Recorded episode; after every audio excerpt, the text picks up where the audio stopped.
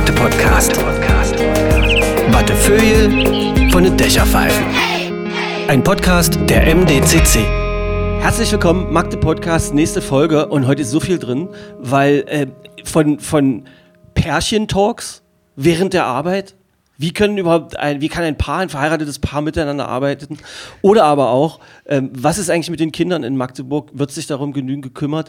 Bis hin zu Spiritualität oder aber auch Religion ist hier heute alles drin. Und ich hoffe nichts weniger als dass der Tag, an dem das hier nämlich aufgezeichnet wird, äh, sich von einem grauen, novembrigen Regen-Dingsi, wo man hofft, dass man an einem Baum vorbeigeht, der wenigstens gelbe Blätter hat, damit man das Gefühl hat, irgendwas in der Farbe eines Sonnenstrahls zu erhaschen, äh, dass er sich verwandelt in etwas ganz Großartiges, wenn man nämlich diesen Podcast hier macht und auch hört. So, ich begrüße Bettina und ich begrüße Simon. Danke. Guten Tag. Hallo, guten Hallo, Tag. guten Morgen. So, ich habe jetzt viele Geheimnisse aufgemacht und müsste jetzt versuchen, so ein bisschen was mit Inhalt äh, zu füllen. Ich äh, habe zwei Wahlmagdeburger vor mir zu sitzen.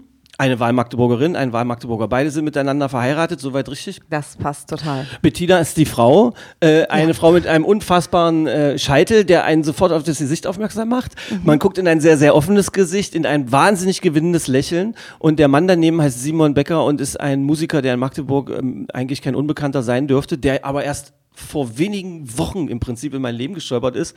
Mittlerweile habe ich ihn sogar mal dabei beobachtet, wie er einen Song anmoderiert hat und gesagt hat, ich habe dieses Lied für meine Frau geschrieben und während ich beide zum ersten Mal nebeneinander vor mir sitzen sehe, weiß ich auch warum. das, Aha, das habt ihr beide, das habt ihr beide wirklich äh, sehr gut gemacht. Das, äh, man fühlt es. Ihr seid in erster Linie hier äh, zum einen, weil ähm, ich es spannend finde, was ihr mit der Villa wertvoll macht in Magdeburg Mhm. und mit dem Impro-Theater, wo du auch dabei bist und was da alles so mit dabei ist. Mhm. Ich kriege das immer über meine Timeline in den sozialen Netzwerken äh, ja nur äh, so mit, man, wie man das so überfliegt, das kennt ihr beide auch. Simon äh, ist mir begegnet, weil er bei einer Veranstaltung singen sollte, die ich nur moderieren sollte, aber zwischendrin schrieb er mich dann noch persönlich an. Ich habe das erstmal ich habe eine Weile gebraucht, um zusammenzubringen, dass es, äh, dass es äh, sich um dieselbe Person handelt. Äh, mittlerweile haben wir mal das eine oder andere Wort miteinander gewechselt und irgendwie habe ich den Eindruck, dass wir uns komplett angefreundet haben in Sekundenschnelle. So habe ich das empfunden. Na, auf jeden Fall. Das, das wusste ich aber schon vorher. Du wusstest das vorher, dass das so ist. Ähm, ich habe natürlich auch von Religion und Spiritualität gesprochen. Der Grund ist, dass äh, zumindest du ähm, hast äh, studiert. Was genau? Ich habe eine theologische Ausbildung. Eine Hab- theologische Ausbildung? Genau, habe studiert am theologischen Seminar im Rheinland. Und da habe ich auch Bettina kennengelernt. Ich würde aber trotzdem sagen, ich habe eine theologische Ausbildung, aber Bettina ist die Theologin von uns beiden. Ich Okay. habe auch da studiert. Und Ihr habt euch während dieses Theologiestudiums kennengelernt. nee, ich war seine Lehrerin. Es ist nicht dein. Es ist das. Wirklich? Ich habe erst studiert, war dann schon fertig und äh, dann kam Simon irgendwann als neuer Student und ich habe Blogseminare unterrichtet. Genau. Und, äh, Ist das ja. äh, jetzt nur, ich bin jetzt kein, äh, ich bin kein Jurist, ist das in einem juristischen akzeptablen Rahmen alles abgelaufen? Wir waren ja beide Selbstverständlich. Ü18, weit Ü18 und ähm, es ist Ich alles wollte- legitim. Ich wollte mit der Frage ein bisschen Würze in den Talk bringen. Genau. Übrigens, Ja. ähm, wenn, wenn ihr das jetzt hier hört, der Magde-Podcast ist natürlich extrem darauf angewiesen. Ihr habt jetzt schon gemerkt, das wird die neue beste Folge aller Zeiten. ähm, bitte immer schnell alles weiterteilen, alle anderen Folgen vielleicht auch mal verteilen, weil wir haben so viele äh, schöne Varianten schon gemacht. Und ähm, äh, mehrfach hatten wir auch schon äh, Pärchenkonstellationen hier. Sogar mal ein anderes Ehepaar, das war Bennett Wiegert, der Trainer des SC Magdeburg mit seiner Frau. Äh, ich habe den Eindruck, heute wird es noch krasser. Bin gespannt. Ich meine, wann hat man schon mal eine Lehrerin, die sich den Schüler weggekreit hat? Also bevor wir auf diesen ganzen, also ihr seid ja, ihr seid ein Paar aus, äh, was in Magdeburg lebt, über zehn Jahre jetzt schon, wenn ich richtig informiert bin. 14 Jahre jetzt. 14 Jahre. Äh, den rheinländischen Akzent bzw. Dialekt hat man dir da trotzdem noch nicht weggeschrubbelt in Magdeburg. Ja. Findest du das noch da? 14 Jahre. Kannst Na, hör Ma- mal. Kannst du, hör mal, kannst Hör mal, du Magdeburg auf kommst du hier so um die Ecke bringen? und dann hast du aber gleich Äh, wie lange hast du gebraucht, dir in Magdeburg abzugewöhnen? Magdeburg. Ich glaube, Magdeburg habe ich nie gesagt, weil ganz Freunde schnell. von uns hier lebten und haben gesagt, das Erste, was du lernen musst, ist, wie man Magdeburg oder Magdeburg ausspricht. Und da hatte ich jetzt so keine Probleme. Bei dir ist ja etwas Genau. anders, Simon, weil du kommst ja aus dem Norden. Du bist äh, richtiges Nordlicht. Genau, ich komm, bin in Kiel geboren, bin dann im kleinen Dorf in der Nähe von Kiel aufgewachsen und ähm, ich habe mir ganz schnell Magdeburg und so alles angewöhnt. Aber sobald ich wieder die Sobald ich die Elbe wieder nördlich von Hamburg überschritten habe, bin ich sofort wieder im nordischen Slang Dann, dann gehst du wieder. und freue mich so richtig auf mein Fischbrötchen. Das ist ja großartig. Ihr seid aber schon als Ehepaar hierher gekommen oder habt ihr in Magdeburg geheiratet? Nee, wir haben äh, im Westerwald damals noch oder im Sauerland geheiratet. Genau. Also Mhm. sind jetzt auch schon seit 17 Jahren verheiratet. Aber ich finde, das, das ist auch irre, weil man es euch überhaupt nicht ansieht. Weil ihr beide, ihr seht, ihr seht Wie so sieht jung man denn aus, wenn man 17 Jahre verheiratet ist? Ich überlege, wie viele Menschen jetzt gerade zuhören, die 17 Jahre und länger verheiratet sind und die sich, vielleicht verlieren. von mir, die sich vielleicht von mir so ein bisschen äh, schlecht behandelt fühlen Mhm. könnten. Verbalerdings möchte ich mich auf jeden Fall entschuldigen. Sagen wir müde. müde. Nee, müde, müde bin ich nicht, weil ich so lange mit Bettina verheiratet bin. Müde bin ich gewesen, seit wir die drei Kinder bekommen haben und ich nachts nicht mehr so lange schlafen konnte, wie ich wollte. Das wäre mein, mein nächstes Thema gewesen. Aber das sind dann drei waschechte Magdeburger Kinder? Ja, die sind alle in Magdeburg geboren. Geil. Jo. Drei Magdeburger Kinder. Drei Magdeburger. Welche Konstellation? Zwei Jungs, ein Mädchen, elf, neun und sechs Jahre alt. Mega. Fühlen die sich hier cool. wohl? Ja, die wollen auf keinen Fall weg und umziehen. Das ist, Magdeburg ist zu Hause. Also, Wir hatten im ja. Magde-Podcast auch schon mal eine Folge mit einer Frau, die sehr weit aus dem Süden kam und Mhm. die ein Loblied auf diese Stadt gesungen hat, Ja. wie ich es von einem Magdeburger oder einer Magdeburgerin, ich würde sagen, selten hören würde. Wie ist das bei euch beiden? Na, als wir das erste Mal durch die Stadt gefahren sind, ich glaube, da haben wir uns schon in die Stadt verliebt. Also es ist einfach so, ich habe nie verstanden, doch irgendwann habe ich verstanden, warum Leute auch negativ darüber reden können. Aber wir sind durch die Stadt gefahren, wir haben so viele schöne Ecken gesehen, ähm, auch nette Menschen kennengelernt, so beim ersten Mal und dachten, boah, hier ist, hier ist ganz viel möglich. Also es ist einfach eine coole Stadt mit viel Potenzial, vielen Geheimnissen. Also ich finde so dieses, durch Magdeburg gehst du und du merkst, boah, hier ist wieder was Schönes und da ist was Schönes. Das ist vielleicht nicht so auf den ersten Blick, also Ma- Magdeburg ist nicht so angeberisch, ja, dass man sagt, so wie Dresden, sage ich mal, so hier sind wir, bam, bam, bam, sondern du gehst durch und dann entdeckst du diese kleinen, schönen Sachen und das finde ich nach wie vor an Magdeburg total großartig. Warst du schon jemals im Fußballstadion, wenn 20.000 Leute Wir sind die Größten der Welt singen? Ja, war ich extrem wenig. Ja, es gibt auch sehr zwiespältige Sachen an Magdeburg. Natürlich, was es natürlich so spannend macht. Also ich denke, du hast halt, du gehst durch die Stadt und bist danach echt auch manchmal K.O., weil du so viel unterschiedliche Gesichter lernst. Und das mag ich halt. Also, dass du halt nicht so eine Linie hast, sondern du merkst, boah, da ist was Schönes, da ist was Skurriles, da ist was Abschreckendes und da ist wieder was richtig Lustiges. Und das ist halt cool. Während du gerade gesprochen hast und mir auch selbst so ins Gesicht strahlst, ich weiß nicht, ob das der Scheinwerfer ist, der für die Fotos hier aufgestellt ist, oder ob das dein Gesicht ist, strahlt mega. Guckt dich der Simon gerade an, mit äh, dem Kinn in die Hand gestützt und du hast demnächst das nächste Liebeslied am Hals, da bin ich mir ganz sicher, wenn du so weitermachst. Was, kannst du dich erinnern, was für Momente oder Punkte oder, oder Impulse es waren, die euch Magdeburg so besonders haben erscheinen lassen? Die Sonne hat geschienen. Das weiß ich noch an diesem Tag. Ähm, es war wirklich nur ein Nachmittag, wo wir diese Entscheidung getroffen haben. Und ich habe mich über die Architektur gefreut.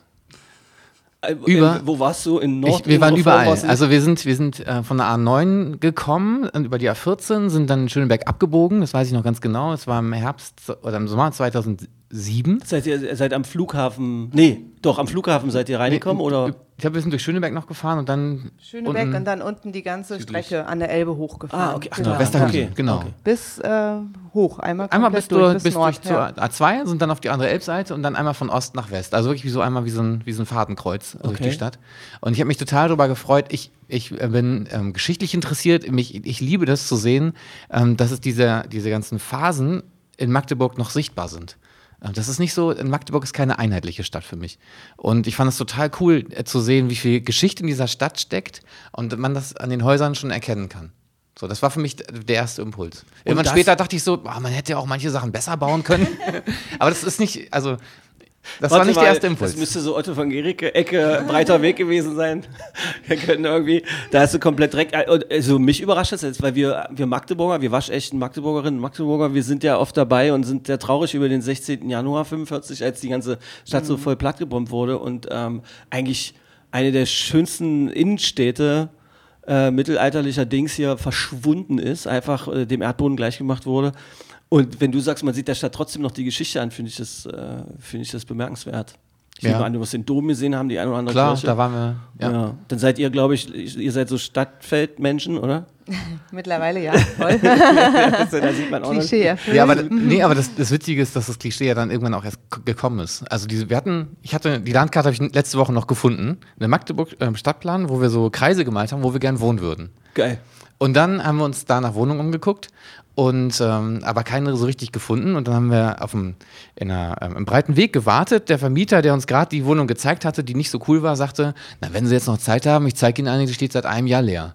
Und dann ist er mit uns nach Stadtfeld gefahren und sind oh. wir reingelatscht und haben gedacht, die nehmen wir, die ist so cool. Ja, und deswegen wohnen wir da. Und dann haben wir später erst festgestellt, was für ein Stadtteil das ist und was da alles so passiert und wie cool es auch da ist. Habt ihr Partner-Look-Wetterjacken? Nein. Wir fahren, wir fahren noch nicht dasselbe Fahrrad in männlicher und weiblicher Ausführung. Magdeburgerinnen und Magdeburger untereinander haben auch Klischees voneinander und ich als Altstädter höre das manchmal von anderen Menschen, die in Stadtmitte hier so wohnen, dass in Stadtfeld Pärchen mit vielen Kindern rumlaufen, äh, die Partner-Look-Wetterjacken haben. Nein. Du hast zum ersten Mal gerade böse geblitzt, Bettina. Das fand ich jetzt nicht Weil so Weil du über die gemeinsamen Wetterjacken geredet hast. ich weiß es nicht, ob es damit zu tun hatte. Aber das ist gut. So, ähm, also ihr seid dann nach Magdeburg gekommen. Hattet ihr da eigentlich schon einen Plan, was ihr machen wolltet? Hatte irgendeiner von euch beiden einen Job oder sowas, ohne dass ich wie euer Vater rüberkommen möchte? Also wir hatten natürlich vorher Jobs, so wir haben ja beide studiert und haben uns dann selbstständig gemacht. Und die Idee war, gucken, was passiert. Also ich hatte noch recht viele Aufträge oder du auch so deutschlandweit, wo ich unterwegs war, habe Referate gehalten, genau. Predigte gehalten oder Workshops gegeben. Und dann war aber die Idee, erstmal Magdeburg kennenlernen und gucken, was kann sich hier ergeben. So, wir haben dann, so wie hieß das damals, Ich AG, gab es das noch? Also nee, den, den, ja, genau, vorbei. Gründungszuschuss so und so, Gründungszuschuss ja. gekriegt, hatten einen Verein gegründet, den Sunrise e.V. Ähm, und hatten damit die Möglichkeiten, einfach Stadt und Leute kennenzulernen. Predigten gehalten, nur für mich zur Info, du bist dann, was bist du denn, Mietpredigerin oder, oder wie, wie, muss ich mir das vorstellen? Theologin auch, genau, ja. also und dann haben verschiedene Kirchengemeinden mich angefragt und gesagt, komm doch mal vorbei, mach mal eine theologische Woche oder halt mal einen Gottesdienst oder okay. ähm, misch das auch, mach einen Theaterworkshop und dann äh, gucken wir, was sich daraus entwickelt. Genau, und so war ich in ganz Deutschland eigentlich unterwegs, bin es auch manchmal immer noch. Also ich war jetzt letzte Woche, durfte ich auf Langeoog sein, äh, was natürlich sehr schön ist. Um, das ist eine Insel ja, in der Nordsee. Eine Insel in der Nordsee, mhm. genau. Ja. Genau.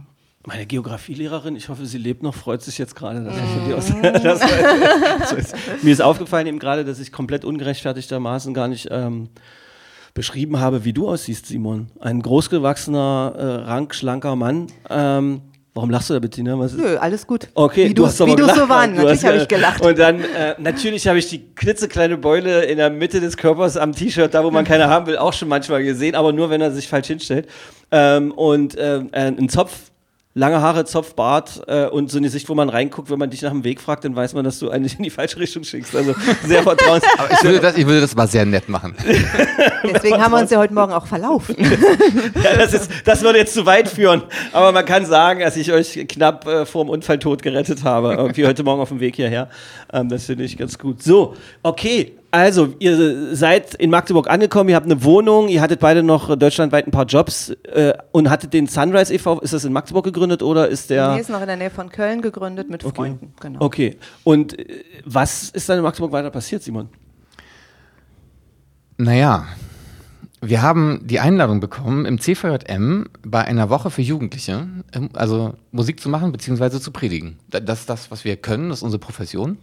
Und ähm, das haben wir dann gemacht. Dort habe ich eine Tanzgruppe kennengelernt von Jugendlichen, die im Knast am Moritzplatz, also mhm. im Jugendclub Knast, ähm, außen eingehen. Das ist ihr Jugendclub. Und wir haben uns die Woche so gut verstanden, dass sie gesagt haben: Ey, Simon, komm mal vorbei, hast du Lust, bei uns ein Konzert zu spielen? Und das war so die Initialzündung für mich als Musiker in Magdeburg, mein erstes großes Konzert im Jugendclub Knast. Und dann da meine Songs zu spielen ich habe, als ich angekommen bin, dann erst verstanden, dass es eigentlich so eine Disco war, die die Jugendlichen für sich selbst so gemacht haben, mit halt ihrer Musik, ne, schön laut und rubups, ne. Und dann hat einer den Fader runtergedreht und gesagt, Simon, jetzt bist du dran. Und dann gehe ich so an mein Klavier. Ich habe noch englische Lieder gespielt damals und dann spiele ich so romantische Schmusesongs und dachte so, die jagen mich gleich vom Platz. Aber die haben es geliebt, die lagen sich in den Armen, die haben Feuerzeuge hochgehalten Ach. und waren total. Wir hatten einen wunderschönen Abend. Ich habe an dem Tag 50 CDs verschenkt an alle, die da waren. Und danach haben sie mich eingeladen, mit ihnen Fußball zu spielen, jeden Mittwoch. Und dann bin ich da auch hingefahren. Und daraus hat sich so das erste, ich sag mal, die erste Clique, das erste Projekt vielleicht auch entwickelt. Ich war dann irgendwann ehrenamtlich beim Knast und habe diese Jugendgruppe, Jugendfußballtruppe äh, 1. FC Knast von 2008 bis 2016 geleitet. Und wir haben viele wilde Dinge zusammen erlebt. Verrückt.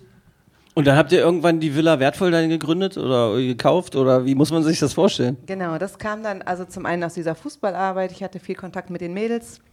Dann habe ich ein Kindertheaterprojekt angefangen mit geflüchteten Kindern. Da haben wir zusammen Theater gespielt. Wie mit den Mädels? Also, ach so, Simon Jungs, hat mit den Simon Jungs. hat mit den Jungs Fußball also gespielt. FC Knast hatte auch die klassischen Spielerfrauen oder was? Und um die ja, hast du dich also, es gekümmert. ist, also du wirst jetzt lachen, es war wirklich so, wir saßen dann am Rand und irgendwann haben die Mädels, ja, also coole Jugendliche, großartige Mädels, 15, 16 Jahre haben mir am Rand Häkeln beigebracht, weil Häkeln? Häkeln, da total in war. Und wir haben Schals gehäkelt, ja. Und ich habe manchmal Knast? gedacht, nee, am, am Fußballplatz. Dahinter, nebenan. der kleine Genau, Bolzplatz dahinter. dahinter. Und das war echt so skurril, weil ich dachte, okay, ich sitze jetzt nicht hier, ja, also ich würde mich schon auch als Feministin bezeichnen und häkel, während die Männer Fußball spielen. Das wäre jetzt meine Nachfrage. Aber es gewesen. war total geil, weil das war das, was die wollten, ja. Und da denke ich mir, klar kann ich jetzt sagen, nee, macht man nicht. Aber wir saßen da zusammen, haben gehäkelt und also die gehäkelt, ich habe zugeguckt. Und das ist einfach eine mega coole Zeit. Ist es möglich gewesen dann, oder hast du dann auch äh, so eine Art äh, Entgegnung gebracht oder Einordnung der Situation aus deiner Sicht? Also, dass das, hast du ihnen zu verstehen gegeben, dass das für dich als Feministin eine skurrile Situation ist? Nee, weil das ist ja nur meine Wahrnehmung. Und letztendlich, also ist ja die Frage, was heißt Feminismus? Und wenn. Das wenn, ist ja, genau. warte, nächster Podcast dauert dann drei Stunden. Nee, aber wenn diese Mädels jetzt junge Frauen sind, ja, Mhm. wenn die sagen, ich bin mit Freundinnen zusammen und ich häkel gerne, weil ich das kann und weil mir das Spaß macht, Ja. wer bin ich zu sagen, äh, damit ordnest du dich unter? Das ist ja totaler Quatsch, tun sie ja gar nicht. Nee, das Ja, ist Quatsch. genau, aber und die Situation, die Männer spielen Fußball, die Mädels sitzen Ja, aber das sind ja nur die. Klischees in unseren Köpfen. Ist so, ja? Die wir sagen, naja, sobald die Männer Fußball spielen und wir daneben sitzen, ist es, ich, hä, Quatsch, gar nicht. Also es war total cool und von daher, also natürlich gibt es andere Punkte, wo wir im Gespräch waren auch, ne, was heißt Feminismus und was ist ein Frauenbild. Also klar, das kam schon, aber nicht aus diesem Grund von Häkeln und Fußballspielen, sondern das waren dann ganz andere Themen. Wie macht ihr das mit euren haben. Kindern so mit äh, diesen weil ich habe den Eindruck, dass es im Moment, dass es immer leichter wird und dass sich das viel geiler vermischt und so. Ich meine, wir reden hier von Anfang Mitte der 2000er Mhm. Ja. und so, äh, da war MeToo noch richtig weit weg und Feminismus hat sich da auch noch nicht jeder laut getraut zu sagen und Männer schon gar nicht. Ja, deshalb verstehe ich das komplett, wie du das sagst und finde es bemerkenswert, wie du es gerade auch erläutert hast. Im Moment beobachte ich meine fünfjährige Tochter, die ballert rein spielen die Jungs Fußball oder spielt irgendwer Fußball, es geht gar nicht um die Jungs, spielen die alle miteinander irgendwie und es ist dann irgendwann aufgrund der körperlichen Unterschiede oder sonst irgendwie was, weil es dann auch keinen Bock mehr macht, mit den schicken Klamotten wahrscheinlich rumzuvorstellen, wenn man in der Teen im Teenageralter ist. Wie macht ihr das mit euren Kids? Die sind ja, Na, ich glaube, die sehen, wie wir das leben. Ja. Ähm, und gucken ja ab. Also Spielt erst überhaupt wer Fußball? prägen wir die. Simon spielt Fußball, unsere Kinder nicht. Also Moritz war, war im Fußballverein, ist aber nicht mehr. er spielt Theater. Genau. Eigentlich spielen gerade alle Theater. Also am Ende geht es ja, um, am Ende geht's ja um Interessen. Ja. Und was wir bei uns erleben, ist, dass es um Aufgaben geht. Also der Familienbetrieb hat ja Aufgaben so. Ja. Und wir machen die Aufgaben, derjenige, der entweder der da ist, weil der, die andere ist ja beim, beim Arbeiten. Ja. So, das heißt, Bettina und ich müssen alle Aufgaben beherrschen können im Alltag. Beide. Ähm, oder derjenige, der es besser kann. So. Ja. Am Anfang hat Bettina unsere gemeinsame Steuererklärung gemacht, bis ich Bock hatte, mich reinzudenken und dann habe ich das übernommen. Oh, das ist wirklich ein Stück weit pervers. Freiwillig. das sage ich aus meiner ganz persönlichen Aber sehr angenehm, wenn du mit so jemandem verheiratet bist. ich, also ich verstehe. Hast du schon mal ein Liebeslied für ihn geschrieben? Oder? das will er nicht. Also das will auch keiner. Man muss, äh, Frage der Begabung, weißt du? Also Ich überlege gerade, wie viele Menschen das jetzt hier hören und sagen, oh, den Simon, den möchte ich auch mal kennenlernen. Stimmt, das wird jetzt gefährlich. Das ist eine richtig krasse Nummer. Das glaubt mir keiner, Okay, weil ich ja. bin freiberuflicher Musiker schon seit 2008, seit ich hierher gezogen bin. Und ich bin aber kein chaotischer Typ. Ich sitze jeden Morgen um 6 Uhr mit meinen Kindern am Frühstückstisch und kriege auch das gebacken, obwohl ich hundemüde bin. Und dann muss Machst ich halt irgendwie noch die Steuererklärung einsortieren. Irgendwie Funktioniert die eigentlich? Also äh, war schon mal der Gerichtsvollzieher vielleicht? Also ich meine, sie machen. Nein, die funktioniert gut. Funktioniert ich, mach, gut. Ich, ich, also, ich, ich behaupte von mir, dass ich das solide, fair und gut und sauber abliefere. Das ist eine Sensation, weißt du was? Weil ich kenne nicht wenige Männer, wahrscheinlich würde ich mich selber dazu zählen, die, wenn sie zu sowas in der Lage wären, wie du gerade aufgezählt hast, die würden sich selber auf einen goldenen Thron setzen mit einer rosa Wolke und einem Heiligenschein äh, hindrapieren und das irgendwie so na, sagen wir mal, ein Stück weit offensiver vortragen, um nicht angeberisch zu benutzen, das Wort, ja. Aber du hast das so lässig und entspannt ganz normal vorgetragen. Simon, du bist wirklich ein Traumtyp. Das ist irre. Ey, ich werde gleich eifersüchtig. Entschuldige mal bitte. So ein bisschen Männerliebe hier am Podcast- Podcast-Tisch muss doch möglich sein. Aber ich weiß, wie wir aus dieser diffizilen Situation rauskommen. Wir waren bei der Villa wertvoll. Weil- Ja, wie ging das genau. weiter vom Häkeln am Fußballplatz? Genau, das war, also der Punkt war auch, was ich ja sagte, ich habe mit Kindern Theater gespielt, da mit vielen geflüchteten Kindern und wir hatten immer so einen Wunsch zu sagen, wir würden das alles gerne an einem wunderschönen Ort machen. Wir waren irgendwann mal auf einer Ferienfreizeit am Starnberger See und die haben ein Schloss und haben einen See und dann war so ein ganz cooler Jugendlicher da und als er ankam, sagte er, boah, endlich wieder hier sein. Und in dem Moment bin ich total traurig geworden, weil ich wusste, unsere Jugendlichen aus Magdeburg, die haben genau das nicht. Ja, also natürlich können wir die einmal an Starnberger See fahren, aber ich wünsche mir so einen Ort in Magdeburg, einen ästhetisch schönen, ansprechenden Ort, wo die Kinder Theater spielen können, tanzen können, Musik machen können, also und vor allen Dingen Wertschätzung erleben, weil also es ist ja wahnsinnig viel Potenzial in den Jugendlichen. Das ist ja richtig geil. Und dann haben wir uns mit Freunden zusammengesetzt, mit einer Hebamme, mit einem Psychologen, Sozialarbeiter und haben angefangen zu träumen. Und da ist dann die Villa wertvoll raus entstanden. Ja, aber wie habt ihr euch die, also, wie habt ihr euch die erträumt? Also, Na, erstmal haben wir angefangen, worauf haben wir Bock? Was können wir so? Ja. Ähm, und dann haben wir wirklich zusammengesessen, wie wäre es denn, was wäre denn am allerschönsten, wenn Geld keine Rolle spielen würde. Also wirklich mal so. Und dann sagte ein Freund von uns, Christian, sagt dann so, ey, wir brauchen auf jeden Fall eine Villa. Ja, also es, es geht, es, wir brauchen nicht irgendwie, ich dachte immer so, naja, irgendwie eine Geschäftszeile oder so. Und er so, nee, Villa, Christian Zieber von der Festung Mark, Villa und ich suche uns eine. Und dann ist er losgefahren und äh, hat drei Wochen später die Villa wertvoll, also das Haus gefunden in der Mittagsstraße und es stand leer und dann waren die Türen so weit offen, dass wir wussten, da müssen wir jetzt einfach durchgehen. okay, wie wurde das dann finanziell auf halbwegs gute Beine gestellt? Ähm, das ist harte Arbeit gewesen und immer noch. Also wir haben viele Menschen, die spenden, die wirklich privat von ihrem Geld geben, weil sie sagen, das ist ganz wichtig. Wir haben von Anfang an wahnsinnig viele Ehrenamtliche gehabt, die es mit unterstützt haben. Über 100 Leute haben bei der Renovierung geholfen und haben gesagt, wir investieren unsere Wochenenden. Und wir schreiben uns die Finger wund bei Anträgen. Ähm, das auch noch. Und haben auch alle für uns ein System entwickelt, dass wir gesagt haben, wir haben alle das gleiche Gehalt. Wir wollen nicht, dass irgendjemand wahnsinnig viel kriegt, der andere wahnsinnig wenig. Und so können wir uns immer in die Augen gucken und sagen, wie viel Geld ist noch da? Was können wir machen? Können wir jemanden anstellen oder lassen Wie viele Angestellte habt ihr jetzt? 14. 14 Angestellte. Und zwei FSJlerinnen. Das ist ganz schön krass eigentlich. Und Ja, das 40 ist krass. Ehrenamtliche. Ab wann, seit wann funktioniert das? Seit 2018, Das also seit verrückt. drei Jahren. Ja. Es- Also es sind, ja, es ist verrückt, es sind ganz viele Wunder. Also es sind auch Dinge, die man logisch nicht unbedingt erklären kann, wo ich sagen muss, boah, das, wie gesagt, die Türen sind offen gegangen und ja, einfach viel, viel Glück. Was genau passiert da alles, Simon? In der Villa Wertvoll? Mhm. Wir laden Kinder und Jugendliche ein, kostenlos zu Workshops. Das ist das, was nachmittags passiert, von ganz vielen Schulen aus äh, ganzen Magdeburger Stadtgebiet. Entweder kommen Kids irgendwie aus Olvenstedt und Neu-Neustadt oder Kannstieg mit, dem- mit dem Scooter angerollt aufs Weil Gelände. das relativ gut zu erreichen ist. Äh, Genau. Äh, Mittagsstraße. Genau. Ähm, andere werden mit den SUVs ihrer Eltern hergebracht und so haben wir dann, Warum betonst du das so? weil ich diese Mischung so schön finde. Also ich liebe das, dass in der Villa Wertvoll sich Kinder und Jugendliche begegnen und gemeinsam Workshops machen können. Also wir machen Tanz, Tonstudio, Theater-Workshops in professionell gestalteten äh, Räumen dafür. Und ich liebe das, dass sich da Kinder und Jugendliche begegnen und gemeinsam an etwas arbeiten, an einer Bühnenproduktion oder am Song, die sich sonst vielleicht nicht so begegnen würden, weil die einen halt an der Schule sind, die anderen sind an der anderen Schule, die einen den ganzen Nachmittag voll mit Programm und die anderen sitzen halt den Nachmittag vom Rechner die ganze Zeit. Und bei uns hoffe ich, also das erleben wir, begegnen sich diese Kinder und Jugendlichen. Wie moderierst ihr das? Moderierst ihr das? Wie, moder wie moderiert ihr das? Also, wie, also gibt es da Probleme irgendwie, dass man übersetzen muss von dem einen sozialen, von der einen sozialen Ebene zur anderen oder so? Ich würde echt sagen, nein, weil die ja gemeinsam an dem Projekt arbeiten. Und durch diese gemeinsame Arbeit, durch diese gemeinsame Tanzchoreo, die sie erstellen, musst du nicht auf die Unterschiede hinweisen, sondern du kannst die Gemeinsamkeiten sehen und jeder bringt dann wieder seine Eigenart mit rein. Aber äh, also ich wüsste nicht, dass wir irgendwann mal ein Problem gehabt hätten, was daran lag, dass einer aus so einem Elternhaus und der andere aus einem anderen kommt. Also das muss gar nicht verbalisiert werden, sondern die lernen sich kennen und es bilden sich Freundschaften und nicht alle befreunden sich, das muss ja auch gar nicht. Aber ich erlebe das als riesige Bereicherung und als dass ganz viele Barrieren, die sonst da sind, einfach wegfallen. Kein Streit, nix. Klar gibt es Streit, aber nicht deswegen. So. Also Streit und Stress und Zickereien, die hast du immer Ja, mit normal, Jugendlichen ja. und Kindern. Genau. Welche Altersgruppen deckt ihr da? Von drei bis 17. Von drei bis 17? Ja, aber nicht alle in einem Kurs. Also Donnerstag sind die wertvollen Minis, die drei bis sechsjährigen, Mittwochs die Kids und äh, Dienstags dann die Jugendlichen. Die wertvollen Minis, da habe ich mich Ja. gerade komplett angesprochen. Stefan, auch du bist wertvoll. ja, ich glaube, ich, ja, ich war ja bei dem Mini-Ding. Da falle ich gar nicht so richtig auf. Weißt du? Kannst gern Ich komm vorbeikommen. gerne vorbei. Wieso hat denn dieser wertvolle Mini da hinten in der Ecke einen Bart? das wäre so lustig.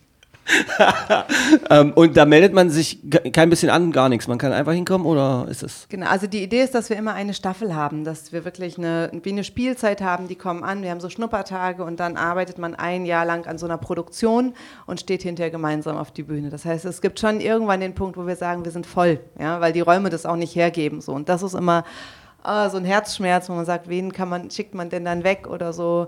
Ähm, Wie macht ihr das? Wie organisiert ihr das? Das stellt sich wirklich gruselig. Stelle ich mir gruselig vor. Ja, ganz schlecht, weil ich kann keinen wegschnicken und Na ja, dann werden die, werden die Gruppen zu groß und deswegen haben wir jetzt ja noch die zweite Villa angemietet, weil wir sagen, wir brauchen mehr Platz. Also Ihr habt zwei Villen jetzt. Ja, Ja, ein, also ein wir haben Viertel. vorgestern den, den äh, Mietvertrag unterschrieben für drei Büroräume in einer anderen Villa, die auch auf dem Gelände steht. Das war der wichtige Termin, wo ich euch schon mal zur Aufzeichnung da haben wollte und ihr nicht konntet. Stimmt, Ja, Genau, das ja. ich das in deinen Augen gelesen habe. Ist das geil. Ja, genau. Das, das, Ich war dabei. das war für uns, ist für uns ein Riesending gerade. Ja. Ähm, weil wir, ich habe immer, klar, also als wir eingezogen sind in die Villa Wertvoll, habe ich natürlich gesehen, dass da noch ein anderes Gebäude steht, das sich damals vor 100 Jahren ein reicher Fabrikant aus Magdeburg hat gebaut hat und dass die aber auch weitestgehend leer, leer steht. Und äh, ich habe gedacht, na, bis wir in der Villa Wertvoll mal an die Grenzen kommen, das wird Jahre dauern und in zehn Jahren können wir vielleicht mal, ja, und nach drei Jahren stehen wir plötzlich da und denken, ey, wir brauchen Administrativverstärkung, brauchen wir Leute, die uns helfen, wir brauchen größere Räume für die Kinder. Ähm, wa- was wir noch gar nicht erzählt haben, das, was wir jetzt besprochen haben, ist ja ein Nachmittagsprogramm. Vormittags bieten wir die Villa für Schul- und, und Kitas an. Und die rennen uns die Bude ein. Also Bettina macht unser Booking und dies, das ist jetzt auch an den, am Limit. Weil, Was, wir, weil wir so was viel. können Schulen und Kitas da buchen? Auch Theater, Tanz, Tonstudio, die kommen dann als Klasse und machen an einem Vormittag oder noch besser in der ganzen Woche einen Theaterworkshop oder einen Theaterworkshop und einen Tanzworkshop und einen Tonstudio-Workshop und gehen dann nach Hause mit einem eigenen Song, eigenem Theaterstück, eigener Choreo. Und die Kitas oder Schulen bezahlen da, da was dafür? Oder? Genau, Ja. also die müssen einen Eigenanteil mitbringen, aber Ja. auch da, wir haben eine Förderung vom Bildungsministerium und äh, versuchen so immer zu gucken, dass es, also dass es nicht an den Finanzen scheitert. Das ist immer so unser Ziel. Ah, okay. Mhm. Das heißt, da ist so ein Pott und wenn es äh, zu wenig Geld von irgendwo gibt, dann versucht man es auszugleichen, oder wie? Genau, und es gibt natürlich auch Schulen oder auch Elternhäuser, wo mehr Geld da ist, die mehr mitbringen können und bei anderen ist es schwieriger. Und wir versuchen da ganz offen im Austausch zu sein und zu gucken, wie kann man das gegenseitig tragen und ähm, fördern. Genau. Meine Fresse, ich versuche mal zu rekapitulieren. Also, seit 14 Jahren in Magdeburg, verheiratet, drei Kinder. Mhm. In nicht gerade einem einfachen Alter. Also alle drei, eins ist jetzt gerade erst in die Schule gekommen, nehme ich Ja, an. jetzt das Alter ist aber geil, weil es ist ja, ich sage mal, es ist nicht Trotzphase, nicht mehr Trotzphase und noch nicht Pubertät. Jetzt Warte, ist mega. die Trotzphase hört irgendwann auf. Ja, Yeah! ja. Ja, Also, dann hast du drei Wochen bis zur Pubertät. Ich wollte gerade sagen, ein kollektives Aufatmen aller Hörerinnen und Hörer. Ja. Genau. Und Ja, dann gibt es okay. bestimmt auch die, die sagen, ach, was die da erzählt. Ja, ja. Das ist bei dem so und bei der anders. Irgendwie. Nee, also klar gibt es stressige Momente. Also das ist klar. Ne? So. Drei Kinder, Mhm. 14 Jahre hier, verheiratet seit 17 Jahren. Eine Villa mit Freundinnen Freundinnen zusammen irgendwie angemietet, nach drei Jahren gemerkt, dass ihr an die Kapazitäten kommt. Und wie viele Kinder ungefähr betreut ihr da jetzt? In das der so Woche. Oder in der Woche? In der Woche im Schnitt 150. 150 Kinder in der Woche. Ich habe schon nicht alle Latten am Zaun, das ist nicht das so schlecht. stimmt. Das nicht Dem so würde ich nicht Wie widersprechen. ist das als Paar miteinander äh, sowas zu bearbeiten? Ich frage, frage, weil Frag ich merke schon, zuerst. ich, also mein Gefühl sagt mir, dass ihr ein Leader of the Gang habt bei euch und dass das Bettina ist. Das finde ich interessant, weil ich das, äh, glaube ich, auch da wieder nach Aufgaben einteilen würde. Ich glaube, es gibt Ko ähm, Konstellationen, Momente und Gesprächsthemen, wo ich dann mehr zu sagen kann. Ja. Aber ähm, schnell antworten gebe ich ab an Bettina. Weil, ah, okay. So, und da, ich lehne mich dann zurück und warte ab und kann vielleicht noch ergänzen. Ich bin also eher so der Elton, der von der Seite noch sowas reinwirft und sie, Ich finde, sie du Stefan bist von Raab. Elton so weit weg und du bist aber nicht im Ansatz Stefan Raab. Also ich würde, also da würde ich jetzt eher, Danke. da wäre ich jetzt eher so bei Harald Schmidt und äh, Dings, ich habe den Namen gerade von seinem besten Sidekick vergessen. Ähm, sowas. Oder nee, ihr, ihr seid Harald Schmidt und, und Feuerstein, Herbert Feuerstein. also um mal, ich weiß nicht, ob ihr noch, ob ihr so jung seid, dass, äh, nee, ihr seid noch in dem Alter, dass ihr das auch gesehen habt miteinander, oder? Ja, klar. Wir sind wahnsinnig jung, aber äh, natürlich haben wir das Sind gesehen. wir eigentlich im selben Alter? Wie alt, darf ich euch das fragen, wie alt ihr seid? Du darfst fragen. Wie, wie alt ist denn Bettina? Lieber Simon. Bettina ist kurz über 40 Ja. und ich werde im nächsten Jahr im März 40. Verrückt. Und du, wenn wir die Frage, ob Ich wir im gleichen als Alter ihr, deshalb sind? habe ich diese Ja, Frage dann, zurechtgestellt. okay, ich werde im März 50. Oh, okay, gut. Ja. Schön. Habt ihr mich das jetzt wirklich gerade gefragt? Du hast zuerst gefragt. Du hast Wir hatten noch einen Techniker, der das rausschneiden kann. So, aber nochmal, nee, nee, hier, wird- ich, ich, mein, mein, mein Anspruch ist es wirklich, hier mal ein Ass hinzusetzen, irgendwie da, irgendwie was raus. Ich, ich stehe auf Authentizität und ähm, gerade bei euch ergibt das gar keinen Sinn, hier was rauszuschneiden, dann wäre so ein Sonnenstrahl unterbrochen. Verstehst du? Das würde man fühlen in der Aufzeichnung. Da würde man so unterbewusst merken, irgendwas ist gerade anders. Also insofern lasse ich den Strahl durchstrahlen und scheinen. Aber ich lasse euch nicht aus der Frage raus, wie ist das als Paar miteinander da so zu arbeiten? Weil ey, da sind so viele Themen, auch ehemäßig, beziehungspaarmäßig und so weiter. Schon allein innerhalb einer Familienkonstellation schwer. Und dann haltet ihr euch noch mit 150 Kindern pro Woche das andere Ding da drauf. Das ist doch irre. Also, das eine ist, dass wir das von Anfang an nicht anders kennen. Ich habe als Student noch meine Lehrerin Bettina äh, angesprochen und gesagt, du, ich äh, krieg ja mit, du bist unterwegs zum Predigen, da ist demnächst so ein Jugendgottesdienst in der Nähe. Ich schreibe ja auch eigene Lieder. Hast du Lust, dass ich da nach deiner Predigt vielleicht mal ein Lied spiele? Das ist die beschissenste Anmache, die ich je gehört habe. Bist du darauf reingefallen, Bettina? Das war das Beste, was er hätte sagen können. Echt, ja? Klar. Ich glaube, du Alter, hast diese Anmache noch nie gehört. ja, ich hab's nicht gehört, aber ja, hey, ich bin Musiker, ich spiele mal ein Lied nach einer Predigt. Das klingt schon Ja, krass. versuch mal. Ja, aber ich meine, ihr habt's, ihr habt's ja geschafft, also alles gut. Ja, und da, damit war, und das war bevor wir zusammengekommen sind, ähm, damit war letztendlich ein Grundstein gelegt für, wie können wir gemeinsam arbeiten und wie können wir gemeinsam leben. So, damit fing das an. War das schon das mit haben wir? Ja, ja, ja. Okay, na haben dann, dann, okay. Ja, wir haben da so ein bisschen, ich- bevor ich der Gottesdienst losging, ein bisschen rumgeknutscht. Ich habe gedacht, das wäre der First Contact gewesen. Deshalb bin ich so Nein, wir kannten uns schon. Ich hatte ihn ja schon unterrichtet und es ist so, also ich habe Theater, auch Theaterpädagogik unterrichtet und habe auch immer gesagt, dass ich meine Predigten auch als Kunst verstehe, ja, dass ich ganz viel Theater und künstlerische Elemente in jede Predigt mit reinbringe und dann passte das natürlich zusammen. Also die Vorlage war ja schon da. Ja, So, okay. genau. Wahrscheinlich hast du ihm noch so auffordernd zugenickt. Biet mal an, Baby. Du hast Genau. da irgendwie eine Gitarre vor. Ja, genau. Ja, und was wir, was wir dann ähm, angefangen haben, immer weiter auszubauen und zu perfektionieren, ist dann mit den Kindern auch äh, die, die Frage, halt, wie gestaltet man Alltag, wie gestaltet man Arbeit und Familienleben und so. Und ich, ja, da haben wir mit der Zeit uns einfach selbst uns Regeln ausgedacht. Also wenn wir zum Beispiel, wir lieben Dänemark, wenn wir in den Urlaub fahren, wenn wir nach Dänemark fahren, ist die Regel, ab der deutsch-dänischen Grenze wird nicht mehr über Arbeit gesprochen. Ein Arbeitsredeverbot. Und Gibt- das haben wir auch manchmal abends. Wir haben es es immer beim Abendbrot. Also es ist total bereichernd, als Paar zusammenzuarbeiten. Ich finde das richtig gut. Aber die Herausforderung ist natürlich, dass du vielleicht nicht aufhörst zu arbeiten, weil du dann immer noch redest und dann redest du immer noch. Und irgendwann zu sagen, so jetzt ist Stopp, es gibt auch noch andere Themen. Es gibt uns einfach auch nur als Simon und Bettina und es gibt uns als Eltern und es gibt uns als Paar. Und da könnt ihr Und so ist so switchen ein- mit Regeln oder mit, man sagt ein- sich das ja. und dann klappt das. Es ist ein Training so, aber wir haben, also mir hat zum Beispiel das total geholfen, das für Dänemark auch wirklich als Regel auszusprechen, weil von alleine würde ich, glaube ich, nicht aufhören, ja, weil es im Kopf weitergeht und dann irgendwann zu merken, okay, ich komme runter, die Gedanken werden ruhiger und dann ist es total schön, auch wieder einfach nur Simon Bettina zu sein, so. Und dann aber auch zu merken, boah, man kann sich so viel besser ergänzen, wenn man zusammenarbeitet. Man hat viel mehr Verständnis füreinander, ja. Also wenn ich lange im Workshop war und fertig wiederkomme oder mal länger arbeiten muss, weiß Simon ja, wofür ich gearbeitet habe und trägt das auch mit, ja, weil er die Jugendlichen auch kennt, weil er die Kollegen kennt oder so. Und ähm, das ist total schön. Ich versuche das gerade zu übersetzen auf, weil ich, weil mein Anspruch es auch ist, dass wenn man so einen Podcast hört, dass man dann vielleicht, wenn man dazu hört, wer auch immer das jetzt hier gerade macht, äh, seid lieb gegrüßt. Feedback übrigens jederzeit erwünscht, ihr könnt schreiben, ich äh, leite es an die beiden weiter, wenn noch speziellere F Nachfragen sind, auf die ich jetzt nicht komme. Äh, mein Anspruch ist ja, dass man da was mitnimmt. Also ich versuche es zu übersetzen also auf ein Paar, was nicht miteinander arbeitet. Weil die müssen ja quasi am Tisch erstmal so ein bisschen den Arbeitstag. Aber da wäre dann ja eine, eine Regel aus, wenn ich euer, euer System, eure Regeln übersetzen würde, wäre so die Regel eine Stunde Arbeit kurz auswerten oder eine halbe Stunde.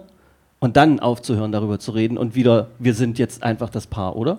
Ja, oder nochmal ganz anders. Also was, was ich merke, ist so, das, was, was glaube ich, das Großartige bei uns ist, dass wir ein gemeinsames Herzensanliegen haben. Ja, und Ja. ich glaube, das ist einfach das Schöne, ja. Und wenn, ich glaube, wenn ein Paar irgendein gemeinsames Herzensanliegen hat, ob das jetzt ist, wir wollen zusammen Marathon laufen oder eine Villa gründen oder so, ich glaube, das ist das, was zusammenhält. Und da zu gucken, also viel mehr auf die Gemeinsamkeiten zu gucken. Und wir müssen halt manchmal uns von der Arbeit her beschränken, damit wir noch andere Gemeinsamkeiten wiedersehen. Aber ähm, ich glaube, so ein, so ein Eins zu eins übertragen ist ganz schwer, sondern zu gucken, was tut gut, ja. Und also es gibt noch andere Paare, die bei uns arbeiten, auch in der Villa wertvoll, die leben das auch wieder anders, ja. Aber zu gucken, was Oh, ist, okay. was ist das bei uns, was uns gut tut, was brauchen wir ähm, und wo ist es auch manchmal nicht so gut. Und wir haben natürlich auch viele Fehler gemacht und hatten auch unsere Krisen. Also es ist nicht alles nur eitel Sonnenschein ähm, gewesen, die letzten 17 Jahre, bei mir zumindest Während nicht. sie, während sie das sagt, guckt sie sehr herausfordernd in Simons Gesicht. nee, aber Ich habe ich hab neulich mal gesagt, zu Bettina, ich finde es cool, wir haben uns echt die letzten Wochen so richtig gar nicht gestritten. Und sie? Und dann guckt sie mich an und dann sage ich zu ihr, oder hast du dich mit mir gestritten?